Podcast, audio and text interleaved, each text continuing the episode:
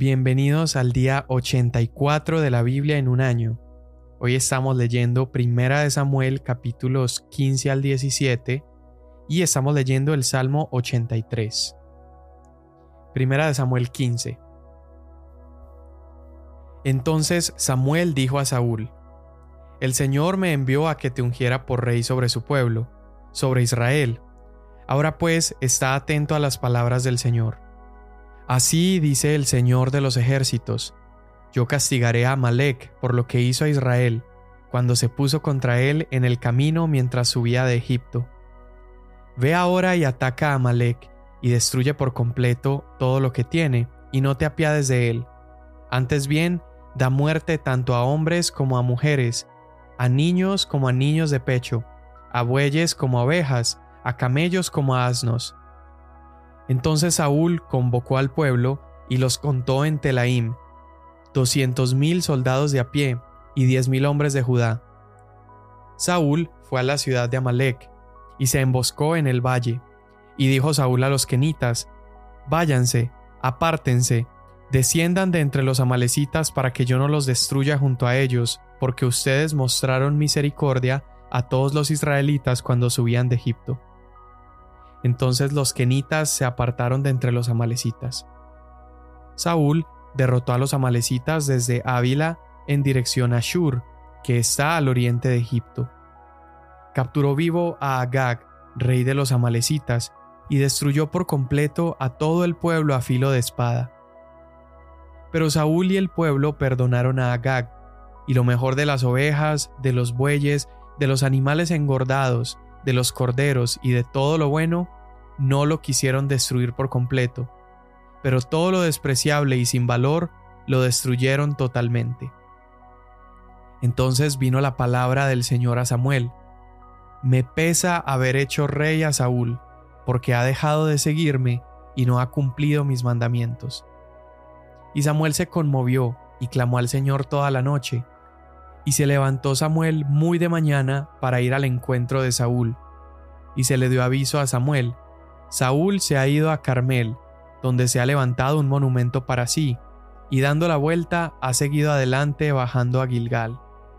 Entonces Samuel vino a Saúl, y Saúl le dijo, Bendito seas del Señor, he cumplido el mandamiento del Señor. Pero Samuel dijo, ¿qué es este balido de ovejas en mis oídos y el mugido de bueyes que oigo? Y Saúl respondió, Los han traído de los amalecitas, porque el pueblo perdonó lo mejor de las ovejas y de los bueyes para sacrificar al Señor tu Dios, pero lo demás lo destruimos por completo. Dijo entonces Samuel a Saúl, Espera, déjame declararte lo que el Señor me dijo anoche. Y él le dijo, Habla. Y Samuel dijo, ¿No es verdad que aunque eras pequeño a tus propios ojos, fuiste nombrado jefe de las tribus de Israel, y el Señor te ungió rey sobre Israel, y que el Señor te envió en una misión y te dijo, Ve y destruye por completo a los pecadores, los amalecitas, y lucha contra ellos hasta que sean exterminados? ¿Por qué pues no obedeciste la voz del Señor, sino que te lanzaste sobre el botín e hiciste lo malo ante los ojos del Señor? Entonces Saúl dijo a Samuel, Yo obedecí la voz del Señor, y fui en la misión a la cual el Señor me envió, y he traído a Agag, rey de Amalek, y he destruido por completo a los amalecitas. Pero el pueblo tomó del botín ovejas y bueyes, lo mejor de las cosas dedicadas al anatema, para ofrecer sacrificio al Señor tu Dios en Gilgal. Y Samuel dijo, ¿Se complace el Señor tanto en holocaustos y sacrificios como en la obediencia a la voz del Señor. Entiende, el obedecer es mejor que un sacrificio, y el prestar atención que la grasa de los carneros. Porque la rebelión es como el pecado de adivinación, y la desobediencia como la iniquidad e idolatría. Por cuanto tú has desechado la palabra del Señor, Él también te ha desechado para que no seas rey. Entonces Saúl dijo a Samuel, he pecado, en verdad he quebrantado el mandamiento del Señor y tus palabras, porque temí al pueblo y escuché su voz. Ahora pues te ruego que perdones mi pecado y vuelvas conmigo para que adore al Señor. Pero Samuel respondió a Saúl, No volveré contigo, porque has desechado la palabra del Señor, y el Señor te ha desechado para que no seas rey sobre Israel. Cuando Samuel se volvía para irse, Saúl asió el borde de su manto, y éste se rasgó. Entonces Samuel le dijo, Hoy el Señor ha arrancado de ti el reino de Israel, y lo ha dado a un prójimo tuyo, que es mejor que tú. También la gloria de Israel no mentirá ni cambiará su propósito, porque él no es hombre para que cambie su propósito. Saúl respondió, He pecado, pero te ruego que me honres ahora delante de los ancianos de mi pueblo y delante de Israel, y que regreses conmigo para que yo adore al Señor tu Dios. Volvió Samuel tras Saúl, y Saúl adoró al Señor. Entonces Samuel dijo, Tráiganme a Agag, rey de los amalecitas. Y Agag vino a él alegremente. Y Agag dijo, Ciertamente la amargura de la muerte ha pasado ya. Pero Samuel dijo, Como tu espada ha dejado a las mujeres sin hijos, así también tu madre será sin hijo entre las mujeres. Y Samuel despedazó a Agag delante del Señor en Gilgal. Luego Samuel se fue a Ramá, pero Saúl subió a su casa en Gibeá de Saúl. Samuel no vio más a Saúl mientras vivió. Y Samuel lloraba por Saúl, pues el Señor se había arrepentido de haber puesto a Saúl por rey sobre Israel. Y el Señor dijo a Samuel, ¿Hasta cuándo te lamentarás por Saúl? después que yo lo he desechado para que no reine sobre Israel. Llena tu cuerno de aceite y ve, te enviaré a Isaí, el de Belén, porque de entre sus hijos he escogido un rey para mí. Samuel respondió, ¿Cómo puedo ir? Cuando Saúl lo sepa me matará. Y el Señor dijo, Toma contigo una novilla y di, he venido a ofrecer sacrificio al Señor. Invitarás a Isaí al sacrificio, y yo te mostraré lo que habrás de hacer. Entonces me ungirás a aquel que yo te indique. Samuel hizo lo que el Señor dijo y fue a Belén. Y los ancianos de la ciudad vinieron a su encuentro temblando y dijeron, ¿Vienes en paz? Y él respondió, En paz, he venido a ofrecer sacrificio al Señor. Conságrense y vengan conmigo al sacrificio. Samuel consagró también a Isaí y a sus hijos, y los invitó al sacrificio. Cuando ellos entraron, Samuel vio a Eliab y se dijo, Ciertamente el ungido del Señor está delante de él.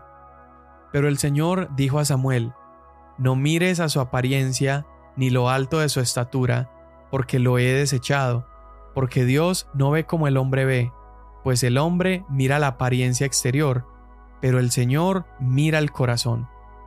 Entonces Isaí llamó a Abinadab y lo hizo pasar delante de Samuel, y dijo, Tampoco a éste ha escogido el Señor. Después Isaí hizo pasar a Sama, y Samuel dijo, Tampoco a éste ha escogido el Señor. Así Isaí hizo pasar a siete de sus hijos delante de Samuel. Pero Samuel dijo a Isaí, El Señor no ha escogido a estos. Samuel preguntó, ¿Son estos todos tus hijos? Isaí respondió, Aún queda el menor, es el que está apacentando las ovejas.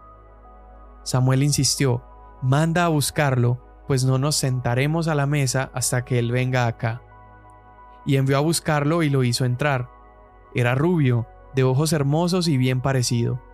Y el Señor dijo, Levántate, úngelo, porque éste es. Entonces Samuel tomó el cuerno de aceite y lo ungió en medio de sus hermanos, y el Espíritu del Señor vino poderosamente sobre David desde aquel día en adelante. Luego Samuel se levantó y se fue a Ramá. El Espíritu del Señor se apartó de Saúl, y un espíritu malo de parte del Señor lo atormentaba. Entonces los siervos de Saúl le dijeron, Puesto que un espíritu malo de parte de Dios lo está atormentando, ordene ahora nuestro Señor a sus siervos que están delante de usted que busquen un hombre que sepa tocar el arpa y cuando el espíritu malo de parte de Dios esté sobre usted, él tocará con su mano y le pondrá bien. Entonces Saúl dijo a sus siervos, Búsquenme ahora un hombre que toque bien y tráiganmelo. Y respondió uno de los manceos, Yo he visto a un hijo de Isaí, el de Belén, que sabe tocar, es poderoso y valiente, un hombre de guerra, prudente en su hablar, hombre bien parecido, y el Señor está con él. Entonces Saúl envió mensajeros a Isaí y dijo, Envíame a tu hijo David, el que está con el rebaño. Isaí tomó un asno cargado de pan y un odre de vino y un cabrito, y los envió a Saúl con su hijo David. David fue a Saúl y le servía, y Saúl lo amó grandemente y lo hizo su escudero. Y Saúl envió a decir a Isaí, Te ruego que David se quede delante de mí, pues ha hallado gracia ante mis ojos. Sucedía que cuando el espíritu malo de parte de Dios venía a Saúl, David tomaba el arpa, la tocaba hábilmente con su mano, y Saúl se calmaba y se ponía bien, y el espíritu malo se apartaba de él. Los filisteos reunieron sus ejércitos para la guerra, y se concentraron en Soco, que pertenece a Judá, y acamparon entre Soco y Aseca, en Efes Damim, y Saúl y los hombres de Israel se reunieron y acamparon en el valle de Elá, y se pusieron en orden de batalla para enfrentarse a los filisteos. Los filisteos estaban a un lado del monte, e Israel estaba al otro lado del monte, y entre ellos el valle. Entonces de los ejércitos de los filisteos salió un campeón llamado Goliat de Gat, cuya estatura era de seis codos y un palmo, casi tres metros, Tenía un casco de bronce sobre la cabeza y llevaba puesta una cota de malla y el peso de la cota era de 57 kilos de bronce. Tenía también grebas de bronce en las piernas y una jabalina de bronce colgada entre los hombros. El asta de su lanza era como un rodillo de telar y la punta de su lanza pesaba 6.84 kilos de hierro, y su escudero iba delante de él. Goliat se paró y gritó a las filas de Israel, ¿Para qué han salido a ponerse en orden de batalla? ¿Acaso no soy yo filisteo y ustedes siervos de Saúl? Escojan un hombre que venga contra mí. Si es capaz de pelear conmigo y matarme, entonces seremos sus siervos. Pero si yo lo venzo y lo mato, entonces ustedes serán nuestros siervos y nos servirán. De nuevo el filisteo dijo, Hoy desafío a las filas de Israel. Denme un hombre para que luchemos mano a mano. Cuando Saúl y todo Israel oyeron estas palabras del filisteo, se acobardaron y tuvieron gran temor. David era hijo del Efrateo de Belén de Judá, llamado Isaí, y éste tenía ocho hijos. En los días de Saúl, Isaí ya era viejo, avanzado en años entre los hombres. Los tres hijos mayores de Isaí habían ido con Saúl a la guerra. Los nombres de los tres hijos que fueron a la guerra eran Eliab el primogénito, Abinadab el segundo y Sama el tercero. David era el menor. Los tres mayores siguieron pues a Saúl, pero David iba y venía de donde estaba Saúl a Belén para apacentar el rebaño de su padre. Durante cuarenta días el filisteo vino mañana y tarde presentándose en desafío. Y dijo Isaías a su hijo David, Lleva ahora a tus hermanos veintidós litros de grano tostado y estos diez panes, y corre al campamento a donde están tus hermanos. Lleva también estos diez quesos al capitán de los mil, y mira a ver cómo están tus hermanos, y trae noticias de ellos. Porque Saúl y tus hermanos y todos los hombres de Israel están en el valle de Elá, peleando contra los filisteos. Y se levantó David muy de mañana, dejó el rebaño con un guarda, y tomando las provisiones, se fue como Isaí le había mandado. Llegó al perímetro del campamento cuando el ejército salía en orden de batalla, lanzando el grito de guerra. Israel y los filisteos se pusieron en orden de batalla, ejército contra ejército. Entonces David dejó su carga al cuidado del que guardaba el equipaje y corrió a la línea de combate y entró a saludar a sus hermanos. Mientras hablaba con ellos, el campeón, el filisteo de Gat llamado Goliat, subió entre las filas de los filisteos y habló las mismas palabras de su desafío y David las oyó. Cuando todos los hombres de Israel vieron a Goliat, huyeron de él y tenían gran temor. Y los hombres de Israel decían, ¿han visto a ese hombre que sube? Ciertamente sube para desafiar a Israel. El rey colmará con grandes riquezas al que lo mate, le dará su hija y hará libre en Israel a la casa de su padre. Entonces David preguntó a los que estaban junto a él, ¿qué harán por el hombre que mate a este filisteo y quite el oprobio de Israel? ¿Quién es este filisteo incircunciso para desafiar a los escuadrones del Dios viviente? Y el pueblo le respondió según aquella palabra. Así se hará al hombre que lo mate. Eliab, su hermano mayor, oyó cuando él hablaba con los hombres, y se encendió la ira de Eliab contra David, y le dijo, ¿Para qué has descendido acá? ¿Con quién has dejado aquellas pocas ovejas en el desierto? Yo conozco tu soberbia y la maldad de tu corazón, que has descendido para ver la batalla. Pero David respondió, ¿qué he hecho yo ahora? No fue solo una pregunta. Entonces se apartó de su lado hacia otro y preguntó lo mismo, y el pueblo respondió lo mismo que antes. Cuando se supieron las palabras que David había hablado, se lo dijeron a Saúl, y él lo hizo venir. Y David dijo a Saúl, no se desaliente el corazón de nadie a causa de él. Su siervo irá y peleará con este filisteo. Entonces Saúl dijo a David, Tú no puedes ir contra ese filisteo a pelear con él, porque tú eres un muchacho, y él ha sido un guerrero desde su juventud.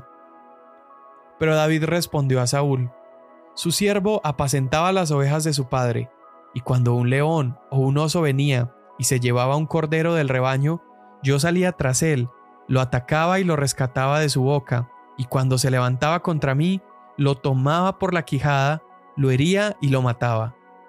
Su siervo ha matado tanto al león como al oso, y este filisteo incircunciso será como uno de ellos, porque ha desafiado a los escuadrones del Dios viviente. Y David añadió, El Señor, que me ha librado de las garras del león y de las garras del oso, me librará de la mano de este filisteo y Saúl dijo a David, Ve, y que el Señor sea contigo. Saúl vistió a David con sus ropas militares, le puso un casco de bronce en la cabeza y lo cubrió con una armadura. David se ciñó la espada sobre sus ropas militares y trató de caminar, pues no se las había probado antes. Entonces David dijo a Saúl, No puedo caminar con esto, pues no tengo experiencia con ellas. David se las quitó y tomando su callado en la mano, escogió del arroyo cinco piedras lisas y las puso en el saco de pastor que traía, en el zurrón, y con la honda en la mano se acercó al filisteo. El filisteo vino y se fue acercando a David con su escudero delante de él. Cuando el filisteo miró y vio a David, lo tuvo en poco porque era un muchacho, rubio y bien parecido. Y el filisteo dijo a David, ¿acaso soy un perro que vienes contra mí con palos? Y el filisteo maldijo a David por sus dioses. También dijo el filisteo a David, Ven a mí, y daré tu carne a las aves del cielo y a las fieras del campo. Entonces dijo David al filisteo, Tú vienes a mí con espada, lanza y jabalina, pero yo vengo a ti en el nombre del Señor de los ejércitos, el Dios de los escuadrones de Israel, a quien tú has desafiado. El Señor te entregará hoy en mis manos, y yo te derribaré y te cortaré la cabeza. Y daré hoy los cadáveres del ejército de los filisteos a las aves del cielo y a las fieras de la tierra, para que toda la tierra sepa que hay Dios en Israel, y para que toda esta asamblea sepa que el Señor no libra ni con espada ni con lanza, porque la batalla es del Señor, y Él los entregará a ustedes en nuestras manos. Sucedió que cuando el filisteo se levantó y se fue acercando para enfrentarse a David, éste corrió rápidamente hacia el frente de batalla para enfrentarse al filisteo. David metió la mano en su saco, sacó de él una piedra, la lanzó con la honda e hirió al filisteo en la frente. La piedra se hundió en su frente y Goliat cayó a tierra sobre su rostro. Así venció David al filisteo con una honda y una piedra, e hirió al filisteo y lo mató. Pero no había espada en la mano de David. Entonces David corrió y se puso sobre el filisteo, tomó su espada, la sacó de la vaina y lo mató cortándole la cabeza con ella. Cuando los filisteos vieron que su campeón estaba muerto, huyeron. Y levantándose los hombres de Israel y de Judá, gritaron y persiguieron a los filisteos hasta el valle y hasta las puertas de Ecrón. Los filisteos muertos estaban tendidos a lo largo del camino a Saharaim, aún hasta Gad y Ecrón. Los israelitas regresaron de perseguir a los filisteos y saquearon sus campamentos. Entonces David tomó la cabeza del filisteo y la llevó a Jerusalén, pero puso sus armas en su tienda. Cuando Saúl vio a David salir contra el filisteo, dijo a Abner, el comandante del ejército, Abner, ¿de quién es hijo este joven? Y Abner dijo, Por su vida, oh rey, no sé. Y el rey dijo, Pregunta de quién es hijo el joven. Cuando regresó David de matar al filisteo, Abner lo tomó y lo llevó ante Saúl con la cabeza del filisteo en su mano. Y Saúl le dijo, Joven, ¿de quién eres hijo? Y David respondió, Yo soy hijo de su siervo Isaí, el de Belén. Salmo 83 Oh Dios, no permanezcas en silencio. No calles, oh Dios, ni te quedes quieto, porque tus enemigos rugen, y los que te aborrecen se han enaltecido. Hacen planes astutos contra tu pueblo, y juntos conspiran contra tus protegidos. Han dicho, vengan y destruyámoslos como nación, para que ya no haya memoria del nombre de Israel. Porque de corazón han conspirado a una, hacen pacto contra ti. Las tiendas de Edom y de los ismaelitas, Moab y los saharenos, Jebal, Amón y Amalek, Filistea con los habitantes de Tiro. Asiria también se ha unido a ellos, se han convertido en ayuda para los hijos de Lot. Trátalos como a Madián, como a Císara, como a Javín en el torrente de Sison, que fueron destruidos en Endor, que quedaron como estiércol para la tierra. Pon a sus nobles como a Oreb y Seheb, y a todos sus príncipes como a Seba y Salmuna, que dijeron, apoderémonos de los prados de Dios. Oh Dios mío, ponlos como polvo en remolino, como paja ante el viento, como fuego que consume el bosque y como llama que incendia las montañas. Así persíguelos con tu tempestad y aterrorízalos con tu torbellino. Cubre sus rostros de vergüenza para que busquen tu nombre, oh Señor. Sean avergonzados y turbados para siempre, sean humillados y perezcan, para que sepan que solo tú, que te llamas el Señor, eres el Altísimo sobre toda la tierra. Amén. Al tipo de salmos como el que acabamos de leer se le llaman salmos imprecatorios. Son salmos donde el, el hombre de Dios o el salmista se está expresando pidiéndole a Dios que cobre venganza de sus enemigos. De, de maneras muy gráficas, él pedía que sus enemigos recibieran algún daño o recibieran desgracia. Y solamente quiero recordarte que la manera de nosotros hoy aproximarnos a este tipo de salmos es entendiendo que el día de hoy Dios ya ha vencido a nuestro enemigo. Y eso te lo voy a explicar cuando repasemos la historia de David y Saúl en 1 Samuel 15 al 17. Leímos anteriormente cómo Dios ha rechazado a Saúl como rey. Por lo tanto, Israel iba a necesitar un nuevo líder. Samuel está escuchando la voz de Dios para ir a encontrar ese nuevo líder pero casi comete un error. Quería ungir al mayor o al más alto, pero Dios le recuerda que Dios es diferente, que Él no ve apariencia, sino que Él ve el corazón. David era el menor de la familia, era el más pequeño, era un pastor de ovejas, y David es el que Dios había escogido. David tal vez no sería el rey que Israel esperaba, pero sí era el rey que Dios quería para ellos. Y Jesús se parecía a David en un sentido muy real. Con Jesús fue así.